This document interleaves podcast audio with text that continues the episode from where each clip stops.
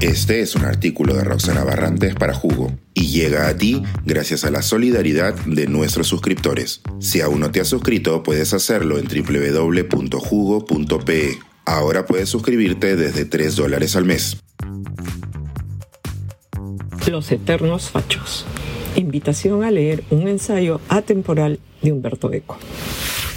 Cuando viajo, busco entrar a las librerías de las ciudades que visito no solo me maravilla encontrarme con tantos libros, sino que por ahí encuentro alguno que nunca hubiera buscado y que me encandila con solo leer el título o la introducción o el índice. Así, recuerdo haber encontrado en Florencia la bella edición de letras hispánicas de Los Pasos Perdidos de Alejo Carpentier y haber decidido que solo compraría novelas de esa colección por la gran investigación que comparte cada editor en cada obra de esas ciudades andaba cuando me encontré con los tres ensayos de Humberto Eco, que bajo el título How to Spot a Fascist fueron publicados en 2020 por Marville Secker, parte del grupo editorial Penguin Random House. El primer ensayo se titula Art Fascisms y ha sido traducido al español como Fascismo Eterno. En este, el autor motiva la reflexión sobre la base de su experiencia de vida, partiendo desde sus recuerdos siendo un niño italiano durante la Segunda Guerra Mundial. Es sobre este ensayo que licúo el jugo de hoy. Eco se pregunta cómo así la palabra fascismo se ha convertido en una sinécdoque de diferentes tipos de movimientos totalitarios, cuando en su inicio se trataba más bien de un totalitarismo fácil, es decir, sin contornos y lleno de contradicciones. Así, nos dice Eco, se podía conciliar monarquía y revolución, el ejército real y la milicia privada de Mussolini, los privilegios a la Iglesia Católica y la educación pública que alababa la violencia, etc. En consecuencia, las imágenes inconsistentes entre sí no eran una señal de tolerancia, sino meramente de un caos. Un caos, pero organizado.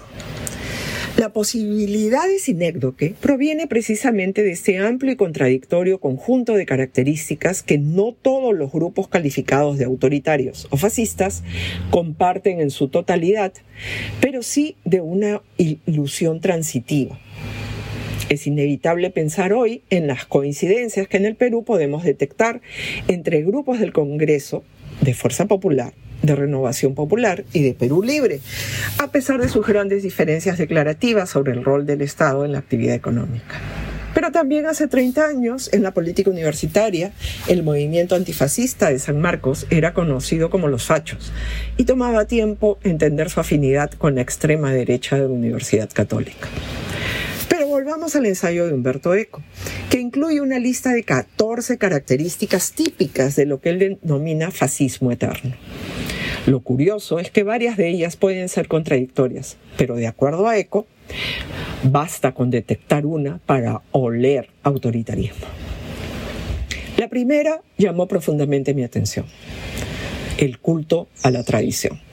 En principio, uno diría, ¿Cuál es el problema?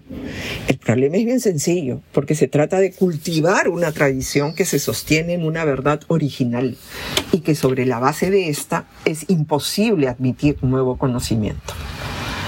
Abro comillas. La verdad ya fue anunciada. Cierro comillas. Con esta máxima es inevitable pensar en el desprecio al conocimiento que muestran varios políticos locales, que tienen en su haber la destrucción de los esfuerzos de mejora de la calidad universitaria o la habilitación de cualquiera para ser profesor de nuestros niños y niñas.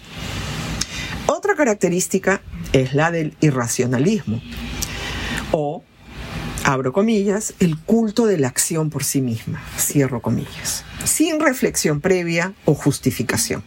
Imposible no pensar en el roba pero hace obra, ¿verdad? La quinta característica alude a la negación de la diversidad, en la medida que el fascismo, abro comillas, crece y busca consenso a través de explotar y exacerbar el natural miedo a la diferencia, cierro comillas. Esto, por supuesto, comienza con el miedo a las afirmaciones de diversidad cultural o de género. Y esta característica se vincula con la séptima destacada por Eco, la cual postula que el privilegio más compartido es el de haber nacido en el mismo suelo, de tal modo que no hay fascismo sin nacionalismo extremo. Fíjense que la sexta característica es aquella sobre la que escribí la semana pasada, la base de frustración individual o social por un capitalismo que no entrega calidad de vida. Y no, no completaré el resumen de todas las características, ya que, como todos los jugos que licuo, espero que este no sea más que un abrebocas para una lectura vital. Suscríbete a Jugo y espía en vivo cómo se tramó este artículo. Nuestros suscriptores pueden entrar por Zoom a nuestras nutritivas y divertidas reuniones editoriales.